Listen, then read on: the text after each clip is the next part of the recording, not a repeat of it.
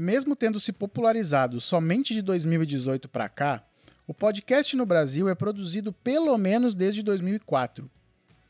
Essa popularização se deu principalmente por causa de grandes veículos de imprensa, como a Rede Globo e a Folha de São Paulo, que começaram a produzir também. Antes disso, a criação de podcasts se limitava a grupos menores com interesses bem específicos. Nessa postagem, eu vou apresentar alguns podcasts brasileiros, de temas e formatos diferentes, para que você possa ter ideia das possibilidades de produção.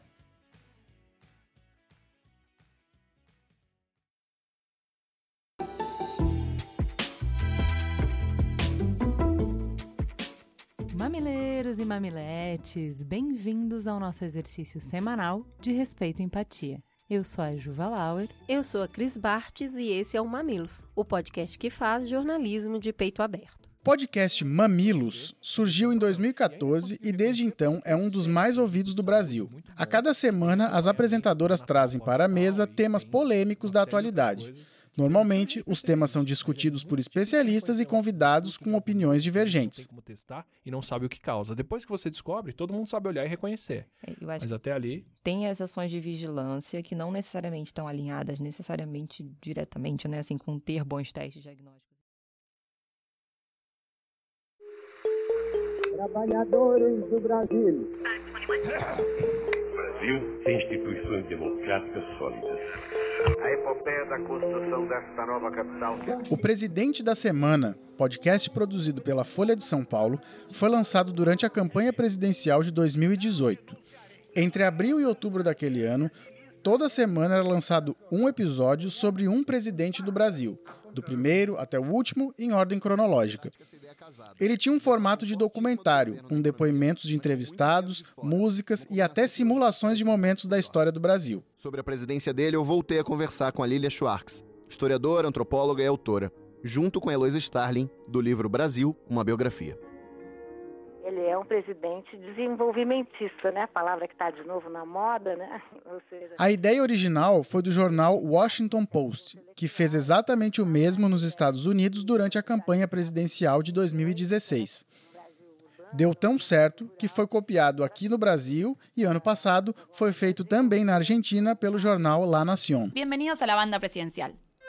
Um sistema de vuelos espaciales. El país se encuentra bajo el control operacional de la Junta Militar.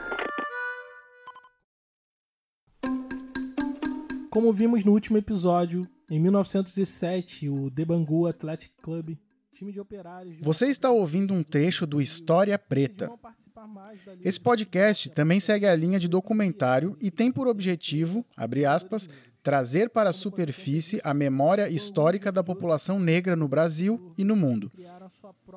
Cada programa tem aproximadamente 30 minutos de duração e são abordados tópicos variados da cultura da população negra, como os legados do bloco de carnaval Ileaie, o negro no futebol, a influência africana no português do Brasil, dentre outros. a oposição ao elitismo e ao racismo do futebol ganhasse cada vez mais espaço nas discussões do dia a dia, tomando proporções maiores do que o esperado. O fato é que a saída do Bangu da Liga Metropolitana foi temporária. Dois anos depois desse ocorrido, em 1919, o clube retornaria ao Campeonato Carioca, escalando em seu elenco os jogadores negros que tinham sido proibidos naquela outra ocasião.